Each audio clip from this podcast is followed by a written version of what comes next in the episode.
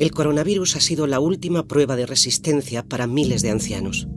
El 86% de los casi 30.000 muertos reconocidos oficialmente en España tenían más de 70 años. De ellos, el mayor porcentaje superaba los 80. Y podrían ser muchos más. Según los datos del exceso de fallecimientos de este año respecto al anterior, publicados por el Instituto Nacional de Estadística.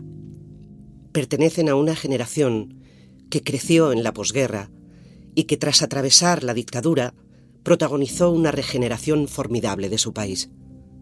Su esfuerzo fue el catalizador del ascenso social de sus hijos y nietos. Su lucha cimentó la democracia. Al final, en sus casas, en hospitales o en residencias, auténticas trampas sin salida, muchos fallecieron solos después de haber dado tanto. Esta es la historia de vida y de muerte de algunos de ellos, contada por los que les han sobrevivido. A los que sufrieron la guerra, los que pasaron hambre durante la tísica posguerra, los que atravesaron la larga noche de piedra del franquismo. Franco, Franco, Franco. Los que tuvieron que emigrar y luego volvieron, y los que vieron emigrar a los que no volvieron, los que fueron obligados desde niños a creer en Dios, los que iban a misa a regañadientes y los que iban dichosos. Los hombres que trabajaron y trabajaron y trabajaron, y las mujeres que criaron y trabajaron, trabajaron, trabajaron.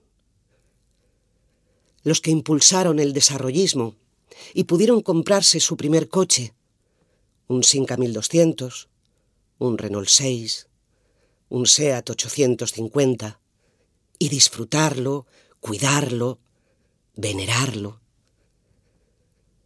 las que necesitaron permiso paterno para independizarse antes de los 25 años, o permiso de su marido para poder tener un empleo, y también las que después de todo eso pudieron ponerse un bikini, los que nutrieron el movimiento sindical y también los que no lo hicieron, los que escucharon españoles, Franco ha muerto.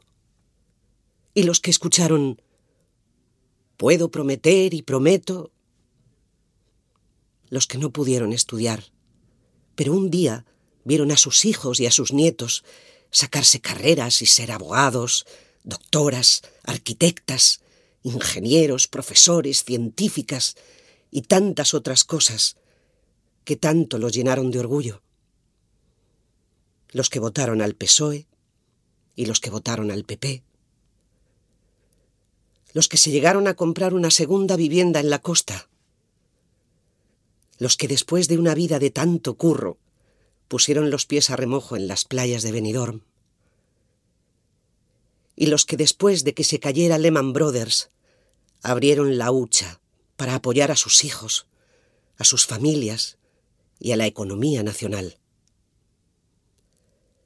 Los que vivían jubilados en sus casas, los que vivían jubilados en residencias, a los miles, miles, miles de mayores que se tragó la bola de nieve del coronavirus. Descansen en paz.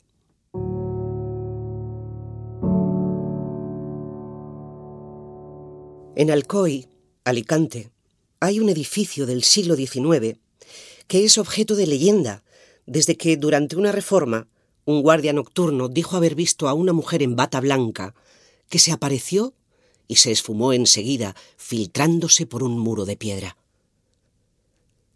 Hoy ese lugar es una residencia gestionada por la multinacional Domus Vi, que cuenta con la mayor red de geriátricos en España. En el de Alcoy se encontraba Josefa Sala Bañó, una mujer nacida en 1936, con el inicio de la guerra civil, y que fue amamantada por una vecina porque su madre se pasaba el día en una fábrica que hacía ropa para los soldados republicanos. De niña la pusieron a estudiar corte y confección, cuenta su hijo Jorge. Dulce y ojeroso. Y en la adolescencia entró en el taller de una modista. Más tarde se casó con Miguel, un empleado de hidroeléctrica española. Él falleció en 2015.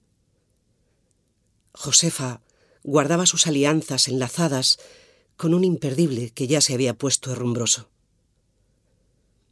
Ama de casa, devota de María Auxiliadora, disfrutaba de ir con su marido y sus dos hijos en verano a la playa para juntarse con otros alcoyanos.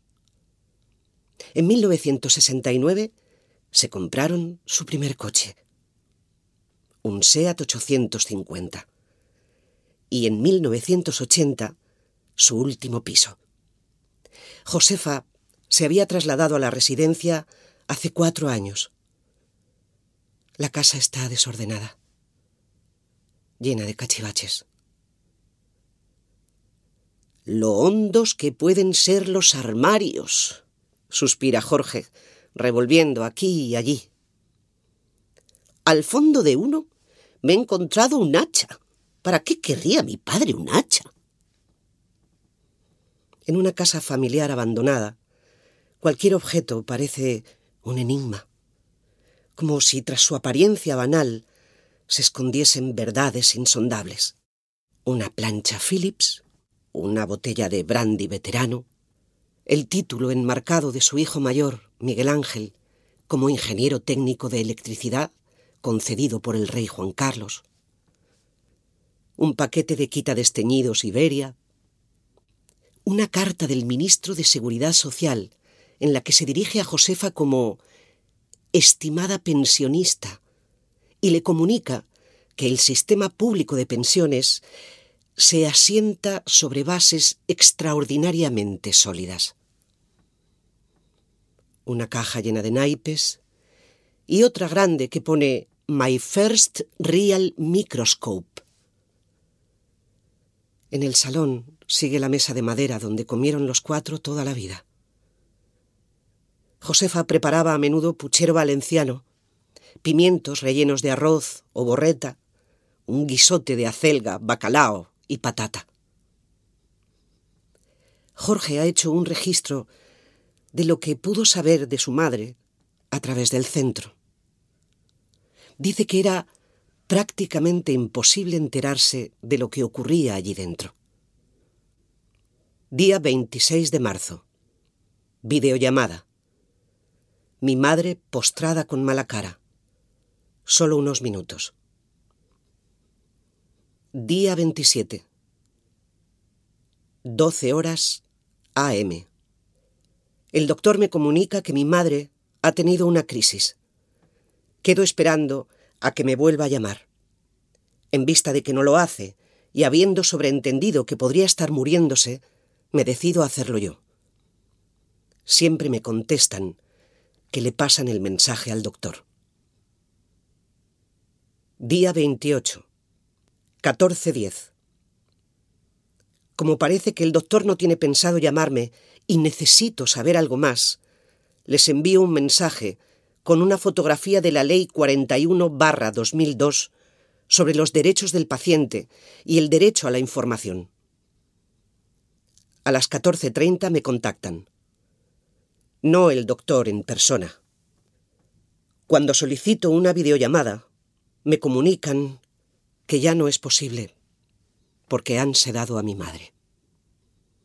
Han pasado 26 horas para que me digan esto. Última anotación. 30 de marzo. 13 horas. Me comunican que mi madre ha fallecido en la más estricta soledad. Durante las semanas más críticas, fallecieron 73 de los 139 residentes de Domus B en Alcoy, según la propia empresa. Es un ejemplo de la catástrofe que se vivió en los geriátricos. En los centros sociosanitarios, la mayoría residencias de mayores, murieron al menos unas 20.859 personas, con el virus o con síntomas compatibles, según datos de las comunidades recogidos por este periódico. Muchos de ellos se incluyen en el cómputo total oficial de víctimas mortales que dieron positivo en coronavirus. 28.330. Otros no. Por lo que la cantidad final de mayores que perdieron la vida directa o indirectamente por la pandemia podría ser muy superior. De hecho, desde el inicio de la crisis sanitaria en marzo hasta junio, se registró un exceso de mortalidad sobre lo previsto de más de 37.000 personas de 70 años. Los familiares de los fallecidos ya han acudido a los tribunales. Hasta el 15 de junio, la Fiscalía había contabilizado 224 denuncias. Una treintena de deudos del centro de Alcoy se han agrupado y analizan acciones legales. Necesitamos conocer el origen de esta tragedia, dicen en un comunicado. La directora asistencial de Domus B, Fini Pérez, argumenta que era una situación para la que no estaban preparados ni la Administración ni las residencias, y vincula el desastre de Alcoy a la elevada media de edad de sus residentes y a que la comunidad valenciana fue uno de los focos más tempranos de la crisis. A mediados de mayo, el noble edificio del 19, donde un guardia vio una noche un espectro, permanecía clausurado. En la acera, dos vecinas hablaban de conocidos que murieron dentro. Una tía de mi marido. Dos, ¿no? No. Una infectada y la otra murió. Pero no se supo si era de eso o no, porque no les hacían las pruebas. Sí, sí, sí, sí las hicieron. Ah. Y la madre de Lola también. Y la de Amparo, mi amiga, también. Sí. Iba a dos o tres por día. Uy, no paró. No paró. En una puerta del geriátrico había una manta con letras de colores. Resistiremos. Todo saldrá bien. Muchas gracias. El jueves 19 de marzo, en Basauri, al lado de Bilbao, Alfonso Alaiz Baños es trasladado desde casa al hospital de Galdácao a las dos de la tarde. Tiene 80 años. Tenía salud. Tras ocho horas de espera, le dicen que tiene el virus. Y escucha neumonía bilateral grave. Al día siguiente, llama desde el hospital a su hija. No se le entiende bien. Se le oye la voz muy cansada. Su máscara de oxígeno hace ruido. Cuida de Amá, dice. Amá es madre en euskera. Alfonso nació en Calzada de los Molinos, en Palencia. Su padre murió joven y tuvo que ponerse a trabajar la tierra. Hizo la mili en Portugalete. De la mili tenía el recuerdo de un episodio memorable. En un ejercicio de supervivencia por el monte, se perdió. Pasó horas angustiado hasta que se encontró con una familia gitana que estaba acampando por allí. Le explicaron cómo recuperar el camino, pero antes le pidieron que fuese su huésped y cenase con ellos.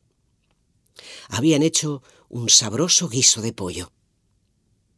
Al terminar y ver a Alfonso tan satisfecho, se rieron y le dijeron que no era pollo, sino rata de río, una clase de topillo de ribera distinto de la rata de alcantarilla, que existía cuando las aguas iban limpias y que dignificó Miguel Delibes en su novela Las ratas. Fritas con una punta de vinagre, son más finas que las codornices, decía uno de sus personajes. Le gustaba contar aquello a Alfonso, tanto como la historia de cómo conoció a su mujer. Un día fue a una tienda de fotografía para mandarle un retrato a su novia del pueblo. Se entretuvo charlando con la chica del mostrador. La foto nunca llegó a Calzada de los Molinos. A la chica del mostrador, Mártires Carrasco Martínez, aquel muchacho le gustó de primeras. Ella también era castellana, de Ontanas, donde nació en 1939. En los 60, como allí no había labor más allá del campo, emigró al País Vasco. Mártires tuvo tres hijos con Alfonso y se dedicó a la casa. Si ya la cultura española había relegado de siempre a la mujer al hogar, el franquismo, por convicción ideológica y por reacción al igualitarismo republicano, apretó aún más esa tuerca y dio un nuevo y sistemático impulso al confinamiento de la mujer a lo doméstico y a la maternidad. Con la Iglesia y la sección femenina de la Falange como encargadas de la operación. En 1960, según datos de comisiones obreras, las mujeres eran solo el 18% de la población activa. Hoy son el 46%. Alfonso entró a trabajar en la fábrica de ruedas Firestone y los fines de semana ejercía de fotógrafo de bodas, bautizos y comuniones, con mártires como asistenta de producción. Lo hizo hasta los 80, cuando se metía incluso en las discotecas, en fin de año, a ofrecerles retratos de calidad, con toda cortesía, a chavales medio cocidos. Tras la prejubilación, empezaron a viajar. A la vuelta de un viaje del inserso, anunciaron a sus hijos, nos hemos comprado un piso en Benidorm. Amaban Benidorm. Lo mucho que ahorraron les valió para permitírselo, así como para lo prioritario, que era dar estudios a sus hijos.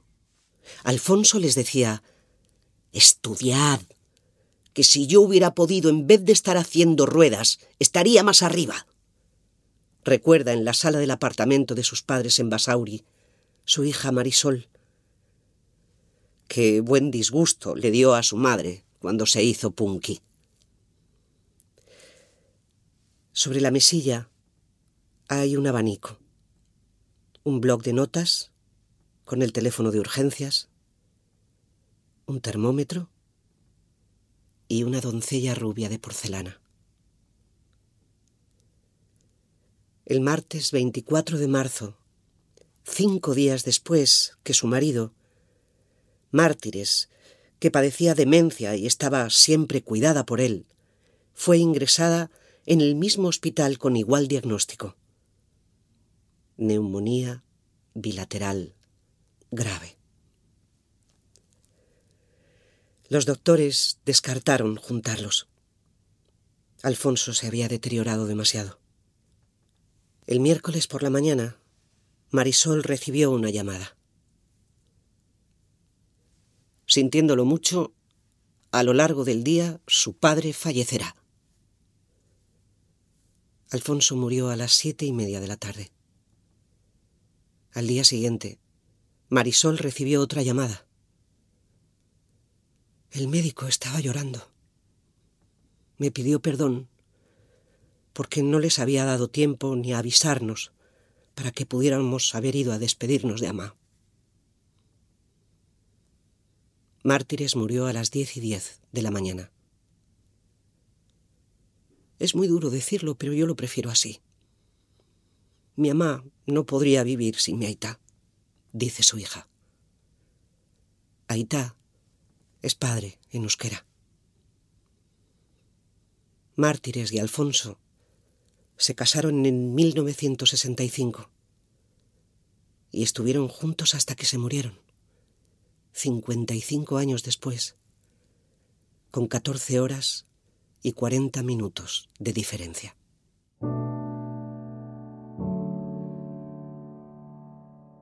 Serapia Ugalde Uriz tenía 106 años, siete meses y una particular fórmula para la longevidad.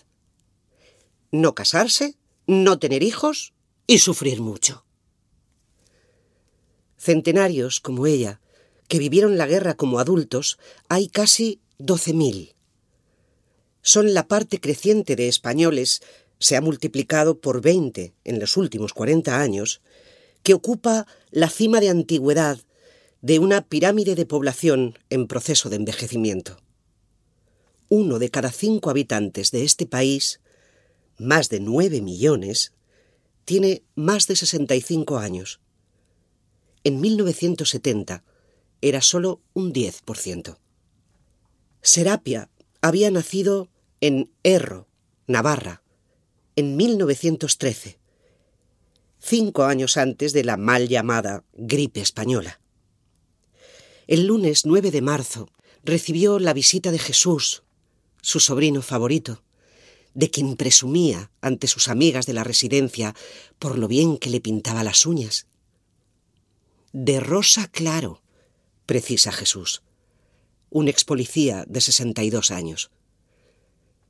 Dieron un paseo y luego cantaron en su cuarto. Jesús solía ponerle canciones en YouTube, en el móvil, y las cantaban juntos. Ese día interpretaron un par de temas de los Panchos, Clavelitos y la zarzuela de 1922, La Montería, cuyo estribillo era Hay que ver, hay que ver, hay que ver las ropas que hace un siglo llevaba la mujer.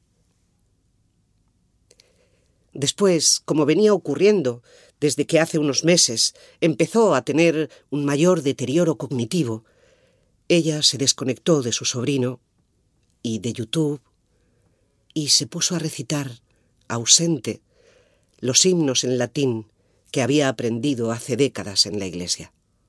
La centenaria Serapia volaba en su mente hacia un mundo extinto, mientras en su geriátrico de Pamplona la directora, María Loperena, trataba de limitar en lo posible las visitas familiares y se apuraba con sus compañeras a colocar hidrogeles a saco, a decirle a los abuelos todo el rato que se lavasen las manos y a desinfectar por doquier con lejía. En el jardín del centro Amavir, Mutilva, María relata la angustia que vivieron durante lo peor de la crisis, en la que de sus 184 residentes fallecieron 11 con el virus diagnosticado.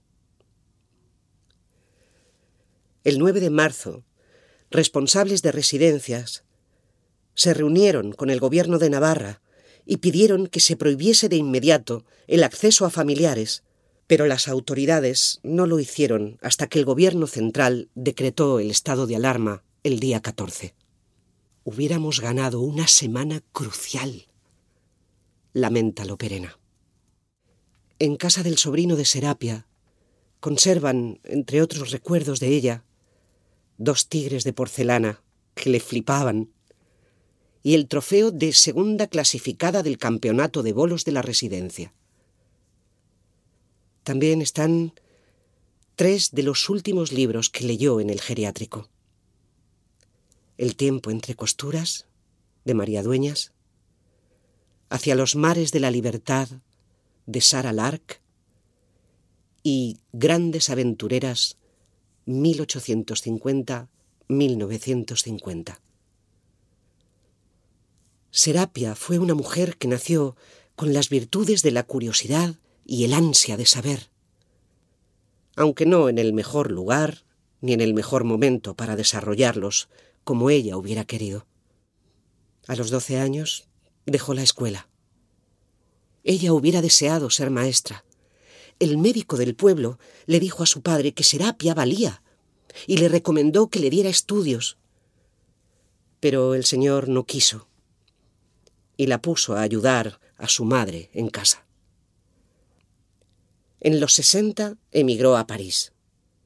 Una más de los más de tres millones de españoles que se fueron a trabajar a países más industrializados, como Francia, Alemania y Suiza, entre mediados de los 50 y mediados de los 70. Allí sirvió durante años a una familia de aristócratas que le dio total confianza para gobernar la casa. Cuando Serapia volvía de hacer la compra, entregaba los tiques de lo que había gastado y Messier los rasgaba delante de ella, sin mirarlos. Los domingos tenía día libre. Se iba a casa de su paisana Resurrección. Ponían la radio, bailaban solas canciones francesas. Todo lo que ganó lo ahorró y a la vuelta se compró un piso en Pamplona en el que puso un hostal para estudiantes. Lo tuvo durante los años de antes y después de la transición y aprovechó la excitación política de sus huéspedes para pasarse horas por las noches charlando con ellos.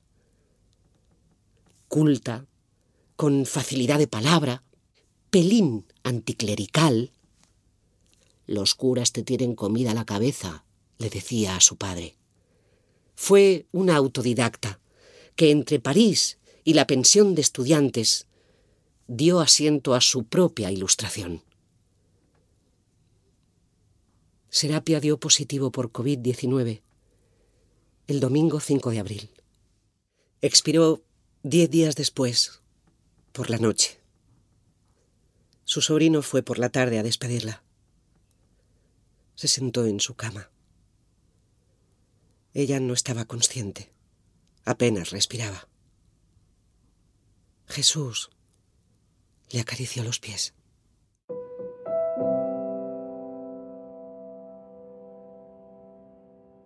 Dicen que la madre del cura se murió de pena, comenta Carmen en la tienda de su hija Sandra. Es una de esas magistrales tiendas de pueblo donde tanto puedes comprar un queso como un casquillo de bombilla, como el ola. Sandra, le dice a su hija, llama al cura, que venga y le cuente. Vinuesa es un pueblo con una atractiva mezcla de caserones y arquitectura popular soriana. La residencia donde falleció la madre del cura es un palacio del siglo XVII. En la calle de Pocito está la casa de otra mujer que murió con coronavirus. Benita de la Orden Molina, de 89 años. Benita se había quedado sola después de que en enero falleciera su hermano Niceto. Sus padres, Nicanor y Práxedes, murieron jóvenes, y Niceto y Benita, solteros y sin hijos, siempre habían vivido juntos. Aquí se pasaban los dos las tardes en verano, los pobres. Dice Sandra, en el patio de la vivienda, que ya se ha llenado de altos hierbajos que forman una fresca melena ondulante. El virus se llevó a Benita el 11 de abril, sábado santo, en la cercana residencia Benilde de El Burgo de Osma. Llegó allí en marzo ya en fase de estado de alarma, derivada de un hospital soriano en el que había estado convaleciendo tras una operación de cadera. El director de la residencia a la que llegó, Javier Gómez, le preguntó al hospital si estaban seguros de que Benita no estaba infectada. Le dijeron que sí. Días después, Benita dio positivo en el geriátrico y fue una de sus 19 víctimas mortales durante marzo y abril, la mayoría sin haber sido diagnosticadas. Gómez no sabe si Benita llegó con la COVID o si la cogió en su centro. Pero lo que puede decir por experiencia de lo ocurrido es que fue todo un desastre mayúsculo pone el ejemplo de otro centro de su grupo, al que enviaron desde un hospital a un anciano, confirmando también que no tenía virus. Días después, recibieron una llamada del mismo hospital diciendo que sí lo tenía. Se nos cayó el alma a los pies, dice Gómez, de 74 años, protegido con una mascarilla FFP2, con capacidad de filtración del 95%. El director dice que las únicas indicaciones que recibieron del sistema sanitario fueron que tuvieran a los mayores con paracetamol, quietos y aislados. Nos quedamos solos, lamenta. Bajando una calle empedrada de Vinuesa, aparece al fin el padre José Antonio Inés Barrios. Lleva un paraguas y una bolsa con dos tapers. El sacerdote perdió a su madre y a su padre en dos semanas. Su padre, Cayo, que estaba en la misma residencia que su madre, Tomasa, murió el 24 de marzo en un hospital por una obstrucción intestinal. Ella el 6 de abril en el geriátrico.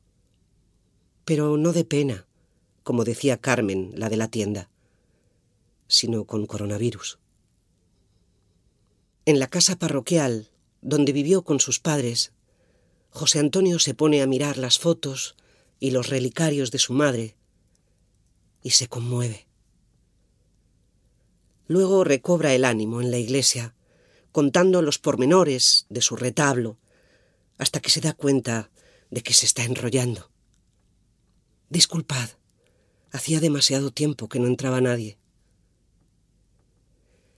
El domingo de Ramos, José Antonio recibió el aviso final de la residencia y acudió junto a Tomasa para darle la unción de enfermos en su cuarto, con los óleos sagrados y orar junto a ella por su alma. Lo hizo equipado con guantes, mascarilla y una bata sobre la sotana. A los pies de su cama, el sacerdote veía a su madre morir. Pensaba en toda la gente que se estaba yendo y se repetía la frase de Jesús en la cruz. Dios mío, Dios mío, ¿Por qué me has abandonado?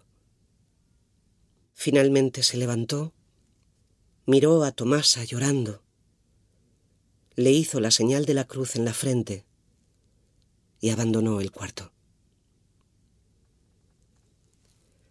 Tomasa Barrios Peña falleció a los 93 años de edad, veinte minutos después de la medianoche. No sé cómo tengo huesos, solía decir en sus últimos años, después de toda una vida trabajando desde niña. De pequeña ya sacaba las ovejas. Cuando era adolescente, trabajaba en verano en la siega y en invierno en casa del médico del Burgo de Osma.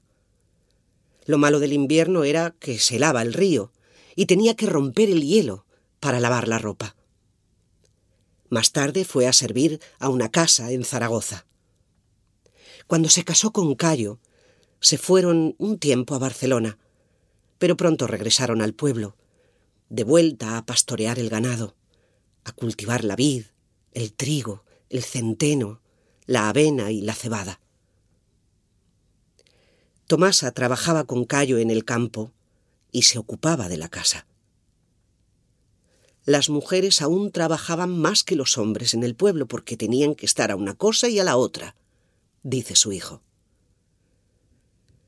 En verano, fundidos por el sol tras segar toda la mañana, Cayo se echaba un rato a descansar a mediodía, pero Tomasa tenía que ir a casa, a un par de kilómetros de sus tierras, a preparar la comida y regresar al campo con ella y un botijo de agua.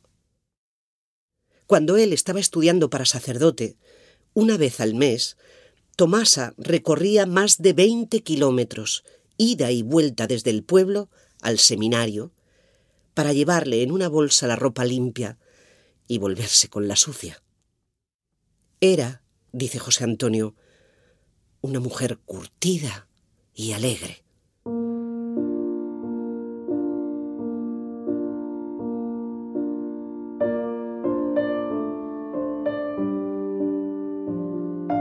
Eduardo Cierco Sánchez nació en 1931 en Valencia, en el seno de una familia acomodada.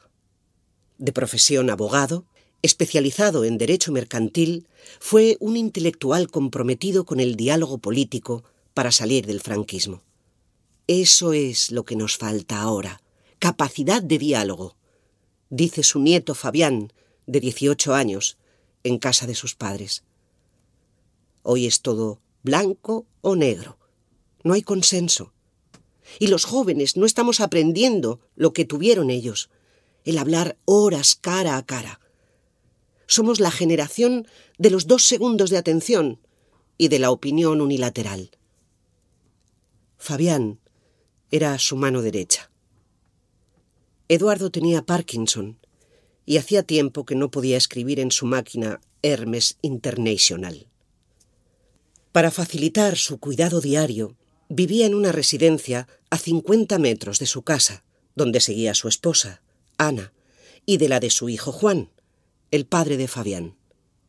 El nieto iba a verlo todo el rato, y su abuelo le dictaba artículos que debía enviar por mail a la revista de pensamiento El Ciervo. Otras veces le pedía que le buscase información en Internet. Eduardo usaba ese material para preparar conferencias que ofrecía a sus compañeros de residencia. Fabián recuerda que dio una que relacionaba el mito de Eva con el descubrimiento del australopiteco Lucy y otra sobre Trump y Obama. A Fabián lo que más le gustaba era hablar de política con él. A ambos les encantaba Bernie Sanders. En febrero hubo un lío en un caucus demócrata que se retrasó varias horas. Eduardo, impaciente, apremiaba a su nieto.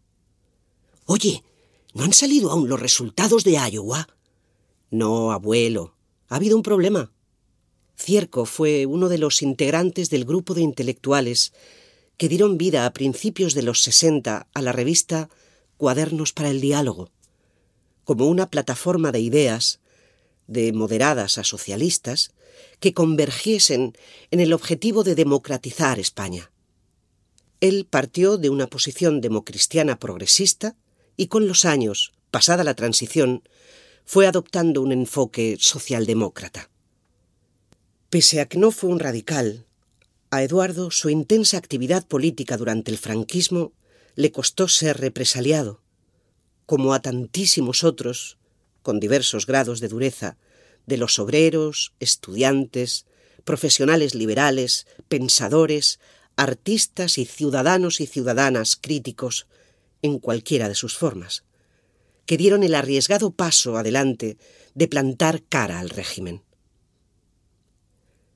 Según Juan, su padre siempre decía que Fraga lo metió en la cárcel de Carabanchel, y a la semana fue el propio Fraga quien lo sacó a petición de Joaquín Ruiz Jiménez, exministro de Educación franquista y más tarde fundador de Cuadernos para el Diálogo. Un atractivo lío de hace medio siglo que al nieto le pilla lejos. ¿Sabes quién era Fraga? Puf. Dejaría la pregunta en blanco. Es que justo la transición la íbamos a dar en el tercer trimestre y pasó lo del virus. Sobre la mesa de la casa hay libros de Eduardo. En las obras completas de Ortega y Gasset anotó a lápiz cosas como adoptar el punto de vista abstracto es una quimera o metáforas preciosistas y monísimas y en su diccionario de citas subrayó un montón, como ninguna locura es más gravosa que la locura del idealismo intolerante. Churchill. Trato de ser breve y me vuelvo oscuro. Horacio. Eduardo Cierco dio positivo por coronavirus e ingresó el 5 de abril en una clínica con poca capacidad pulmonar. Murió el 11 de abril, sábado santo. en la segunda mitad de su vida, su pensamiento fue cambiando y terminó separándose de la religión. Perdió la fe, dice su hijo. ¿En la iglesia o en un sentido metafísico? No sé. Nunca hablé de eso con él en profundidad. Ahora lo lamento.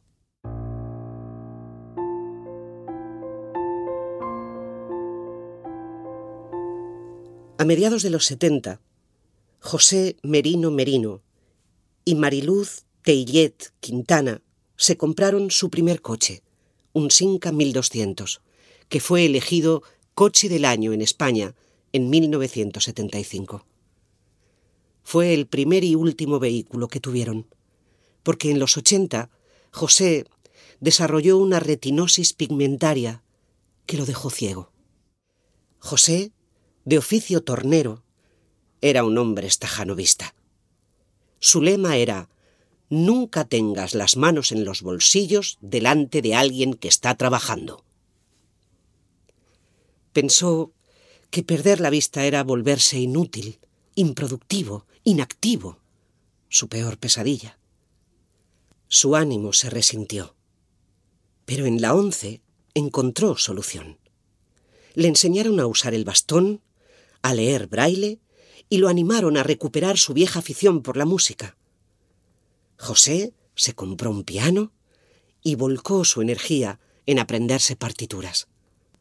Sus hijos, Alejandro, Mariluz y Conchi, dicen que sus padres eran dos personas muy vitales y que eso les permitió reinventarse en la tercera edad, pese a los reveses que sufrieron. A Mariluz ama de casa, le apareció en 2012 un síndrome parkinsoniano que le haría perder el habla y la movilidad. Empezó a tomar clases de pintura y le pilló tanto gusto que ha dejado una obra que su hijo Alejandro cuantifica en unos 25 cuadros entre paisajes, bodegones y personajes. Él tiene en su casa la versión de su madre de Area Area o El perro rojo de Paul Gauguin. Un dibujo meritorio para alguien que se inició en el arte ya octogenaria y con una grave enfermedad del sistema nervioso. Para ella, la clase de pintura fue como una pequeña tabla de salvación que le permitía transmitir sus emociones. Cuenta su hijo. Mariluz y José se hicieron novios en Villaumbrales. Él se formó como tornero en la Escuela de Aprendices de la Fábrica de Armas de Palencia. En los 50 emigró a Madrid y lo contrataron como oficial de primera en Marconi, un fabricante de productos electrónicos.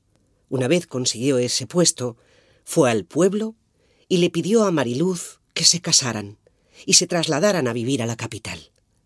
Su generación protagonizó el boom del éxodo rural dentro de un cuarto de siglo, de 1950 a 1975, en el que, para escapar de sus penurias y alimentar el desarrollismo, 10 millones de españoles se mudaron a otras partes del país, sobre todo Cataluña, País Vasco, Madrid y zonas turísticas.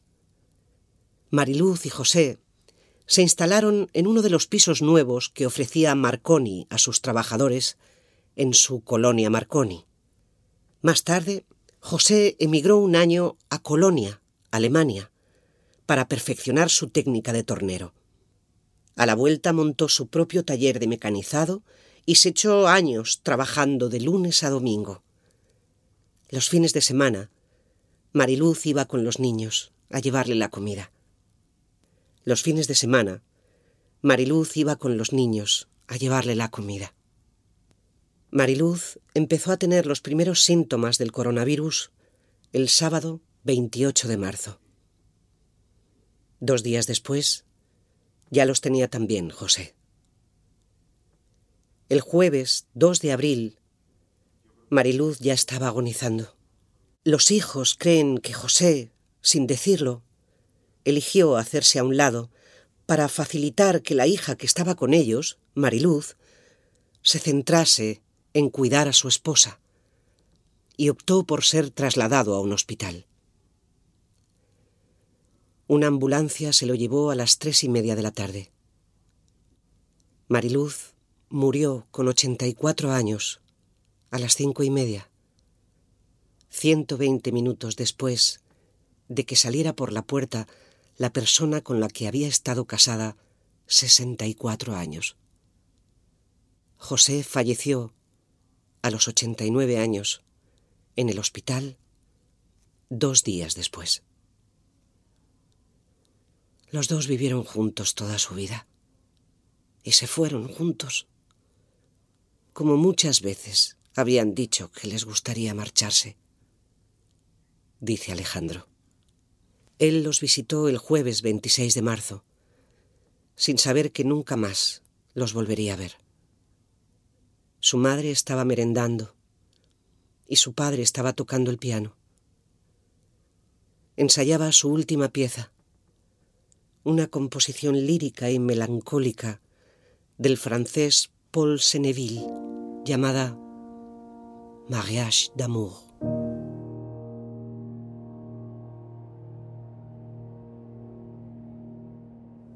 El sábado 7 de marzo, en Igualada, hacía buen tiempo. Isabel le dijo a Jesús, Jesús, ¿vamos al baile? A Jesús no le apetecía. Isabel insistió. A las seis de la tarde llegaron al centro cívico Can Papaseit. Estuvieron hasta las nueve. Una chica cantaba. Un chico estaba al teclado. Salsa, bachata, pasodobles. Música de jubilados. Dice Jesús, en el piso donde vivía con su esposa.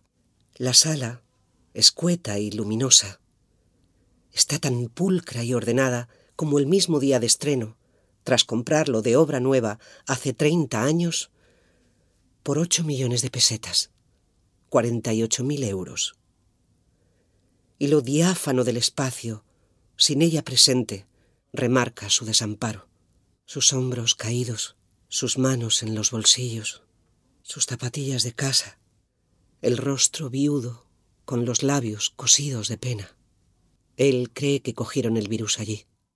El jueves 12 de marzo, la Generalitat de Cataluña ordena el confinamiento de 70.000 habitantes en un área que incluye al municipio de Igualada. El virus estallaba en esta zona que se volvería uno de los epicentros de la pandemia en Europa. La comarca de Anoia, donde se encuentran los municipios afectados por el cierre, tuvo la mayor tasa de mortalidad de Cataluña, 42 muertos por cada 10.000 habitantes, casi el doble que la de Madrid, 22,7. Más incluso que el punto negro italiano, la región de Lombardía.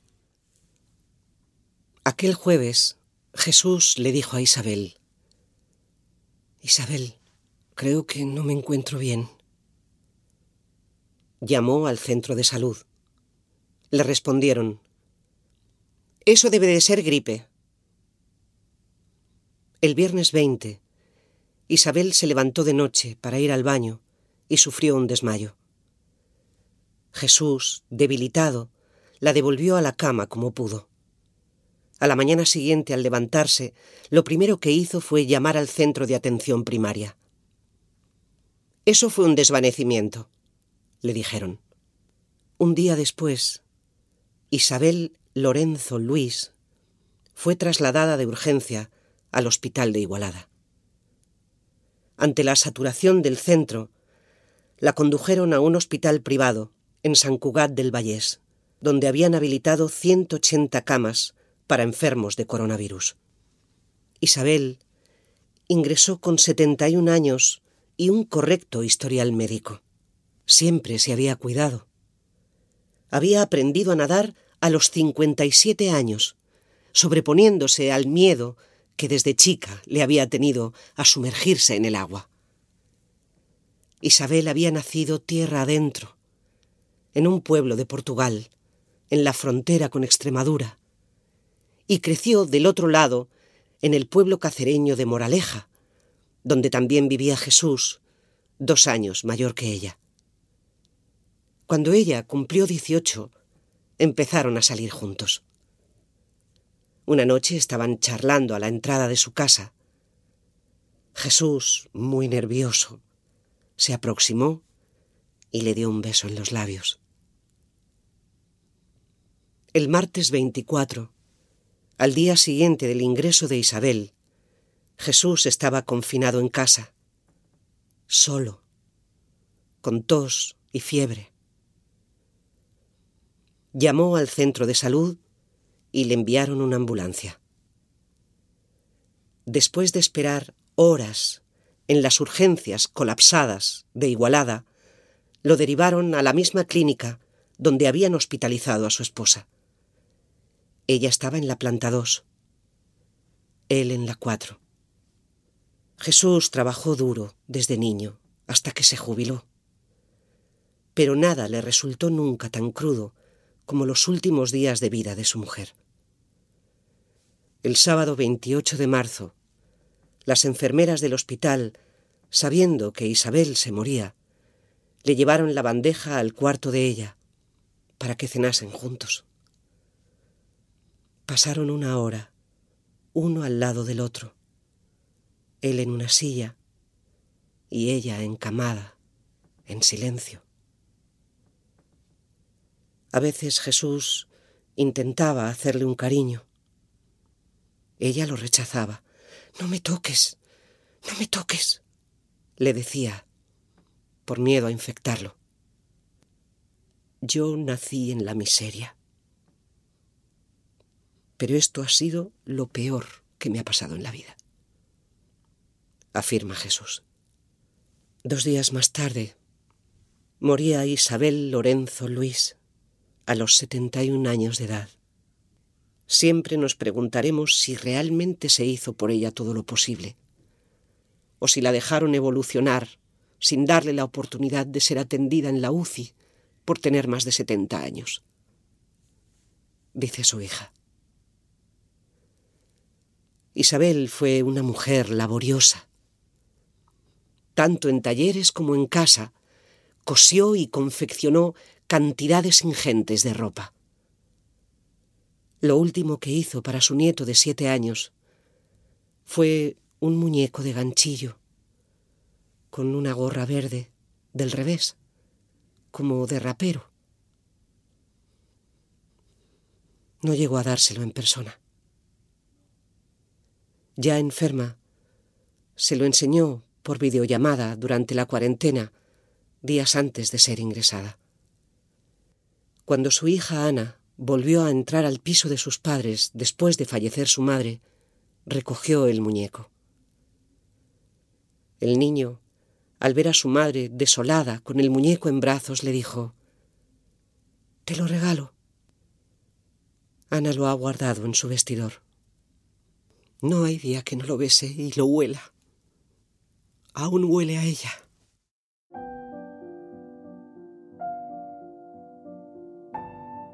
David busca en Google cada vez que su padre le dice el nombre de una de las hierbas que comía su abuela en la posguerra. Las tagarninas, que era una especie de cardillo silvestre, los jaramagos, unas plantas invasivas de hojas ásperas y arrugadas que son comunes entre los escombros, o las collejas, que nacen en tierras incultas. Tuvo una vida jodida tu abuela, le dice Antonio. Carmen Cano Aguilera Murió a los 89 años, el 15 de abril, en la residencia Amavir de Vilanova del Camí, un pueblo pegado a Igualada e incluido en su trágica área de confinamiento. En este geriátrico de 180 plazas perdieron la vida 55 mayores durante la crisis, según datos de la Generalitat de Cataluña. El hijo de Carmen, no culpa al centro de lo que sucedió. Nadie se esperaba algo así. Pero cree que sus gestores no fueron transparentes con las familias. Y pone en su teléfono móvil un audio de aquellos días en el que se decía que en el centro estaba todo correcto. En su último mes de vida, Antonio solo pudo ver a su madre en un par de videollamadas. Enseña un vídeo que les envió una empleada. Esta le pide que mande un saludo a su familia. Carmen, sentada en una silla, está desfondada y apenas consigue acercarse la mano a la boca para lanzar un beso flojucho. En sus días finales de agonía ya no quería comer. Se murió del virus y de no poder vernos, dice su hijo. Sobre la mesa de la sala están los paquetes de tabaco de Antonio y David y el certificado de defunción de Carmen. Causa inmediata, insuficiencia respiratoria aguda. Causa inicial o fundamental, COVID-19 positivo. Falleció a las cinco de la madrugada. Y por la mañana, Antonio se vio con una madre muerta, sin un cuerpo que despedir, y con un tipo de una funeraria mandándole por WhatsApp fotos de féretros para escoger. Carmen nació en Almedinilla, Córdoba, en una familia pobre. Fue niña durante la guerra y adolescente durante la posguerra. Se casó con un hombre que era una buena persona, pero demasiado dominante. Tuvo siete hijos varones. Emigró con su familia de Andalucía a Cataluña para que su prole buscase trabajo. En 2015 se le fueron en solo dos meses su marido de un ictus y un hijo de un cáncer. Se quedó sola, derrumbada en casa.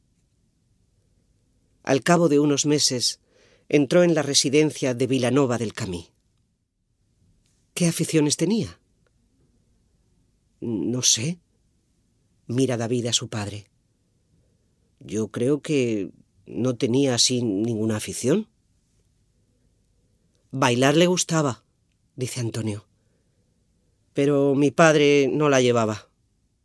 Como tenía poco dinero, el día de la mona de Pascua, típico en Cataluña, a David, en vez de regalarle un huevo de chocolate, le regalaba pestiños, hechos por ella, típicos de Andalucía, y se disculpaba con el nieto por no haberle podido comprar un huevo.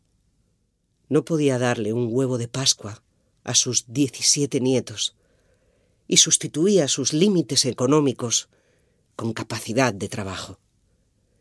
En fin de año iban tantos a comer a su casa que ya tenía tomada la medida. Hacía siempre ciento cincuenta canelones. David, en paro, recuerda aquellos canelones fumándose otro cigarro en la terraza. Señala a la esquina de la calle, donde está una oficina de una agencia de empleo y dice, mira, ya abrió Randstad. En la terraza de enfrente hay una bandera. Libertad presos politics.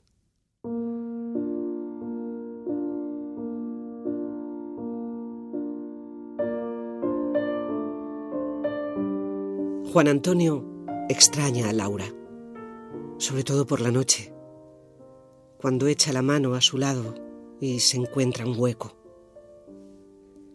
Él siempre se acostaba más temprano, y Laura le pedía que le fuese calentando la cama, porque solía tener las manos frías. Laura se quedaba viendo la tele hasta más tarde. Cuando llegaba a la cama, Juan Antonio le decía Trae las manos que te las caliento. A veces ya las tenía calientes y él se sorprendía. ¿Qué manos calientes tienes, Lauri? Sí, hoy las tengo muy calenticas, respondía ella. Él fue el primero en enfermar, hacia finales de marzo. Un día se le disparó la fiebre a casi cuarenta grados. Isabel, la hija de Laura, llamó al 061. Le dijeron que podía tener el coronavirus, que le diese paracetamol. La fiebre se le fue en un día, pero cumplió con las dos semanas de cuarentena sin salir de casa. Se quedó en su dormitorio. Laura pasó al de su hija e Isabel al sofá. Isabel fue la siguiente que tuvo síntomas. Durante unos días perdió el gusto y el olfato. Laura empezó a tener dolores de estómago a mediados de abril. Isabel llamó al 061. Le dijeron que debían ser gases. Unos días después seguía igual y le dijeron que tal vez era un atasco intestinal. Esa tarde tomó un nolotil y cenó bien. Una tortilla francesa y una pera. Pero al ir a la cama, Isabel le vio la lengua morada. El piso está en Meco, Madrid. La sala está llena de souvenirs que se traía Laura Caballero Marcial de los viajes que hacía fundiéndose la pasta de la jubilación, ríe su hija. A veces con Juan Antonio, Juanito, a veces a su bola. Una mezquita azul de Estambul, una torre de Pisa, una máscara veneciana y de por medio detalles aportados por Juan Antonio, como un San Gabriel Arcángel, y un espantoso dragón encadenado. A la mañana siguiente de que su hija le viese la lengua morada, Laura se levantó e intentó caminar. Se caía como un trapito. Su doctora fue a verla y decidió que debía ser hospitalizada. Ingresa. Le hacen una placa. Le detectan una neumonía grave. Pasan dos días y ha evolucionado a peor. El médico llama a Isabel para que vaya a ver a su madre. Cuando Laura la ve llegar con Juan Antonio, les dice, Pero qué alegría. ¿Y cómo os han dejado entrar? Porque me he ligado al médico, bromea su hija. Esa madrugada, reciben en casa la llamada que les comunica que Laura ha muerto. Isabel todavía estaba despierta. Yo para mis adentros aún tenía la esperanza de que lo superara, como había superado tantas cosas en su vida, y reflexiona con amargura sobre cómo esta crisis ha machacado tanto a la gente mayor. Me duele que les hayamos fallado tanto. Hemos tirado de ellos siempre para todo y ahora los hemos dejado ir casi como si esto fuese una cosa de selección natural. Laura nació en 1932 en Madrid.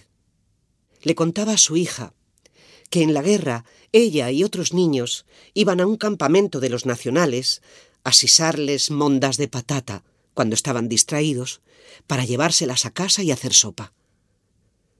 En los cincuenta emigró a Inglaterra y se puso a trabajar en un bed and breakfast, propiedad de un irlandés llamado Ernest O'Connor. Con el tiempo, Laura y O'Connor, 23 años mayor que ella y separado de otra mujer, iniciaron una relación. Laura se quedó embarazada.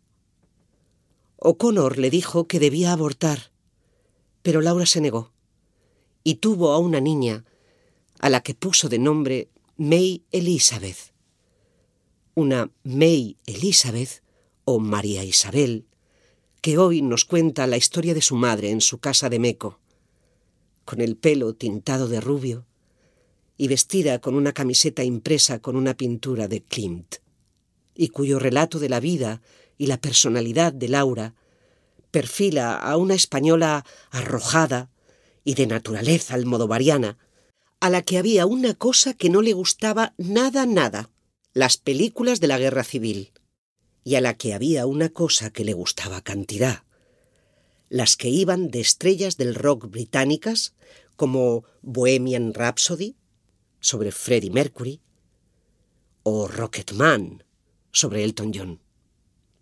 Laura Caballero Marcial tenía una mentalidad libertaria, no muy frecuente entre las mujeres de su generación. Cuando se iba con Juanito a Torrevieja, le decía a Isabel, hija única y quien siempre vivió con ella, Aprovecha y súbete alguno a casa.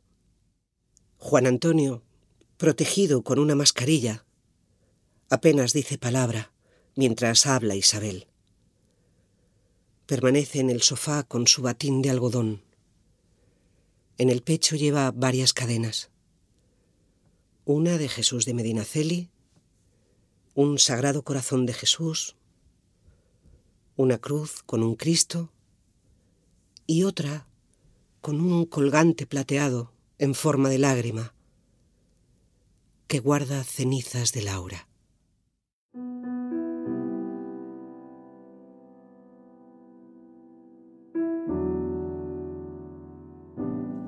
La última Nochevieja, Jesús González e Isabel Lorenzo cenaron en casa de su hija Ana, en Igualada. Isabel ayudó a Ana a lavar los platos porque era incapaz de irse a la cama sin hacerlo. Carmen Cano Aguilera salió de la residencia para ir a casa de su hijo José, también en Igualada. Se fue a dormir después de las uvas. Tomasa Barrios Peña cenó en su residencia de Vinuesa con su marido, Cayo, y con su hijo José Antonio. Entrantes de jamón y queso, langostinos y pescado. Todo muy bueno. Aplaudieron a la cocinera. En Madrid, Eduardo Cierco se acostó antes de las campanadas. Había compartido mantel con su esposa Ana en la residencia. La centenaria Serapia se quedó en su geriátrico de Pamplona y Josefa Sala Bañó en el suyo en Alcoy.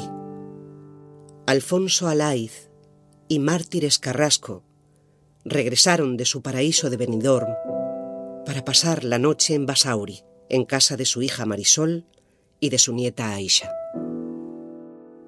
Vieron dar las uvas a Cristina Pedroche y después salieron al balcón con unas bengalas.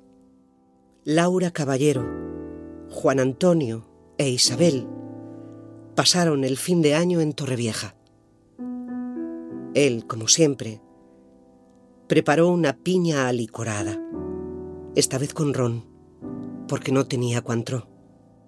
Como cada noche vieja, Laura e Isabel pusieron un anillo de oro dentro del vaso para que les trajera suerte. Ese día, el 31 de diciembre de 2019, China notificó a la Organización Mundial de la Salud la existencia de un nuevo tipo de coronavirus probablemente originado en un mercado de pescados y mariscos de la ciudad de Wuhan, situada a 10.000 kilómetros de Torrevieja, de Basauri, de Alcoy, de Pamplona, de Madrid, de Vinuesa, de Igualada.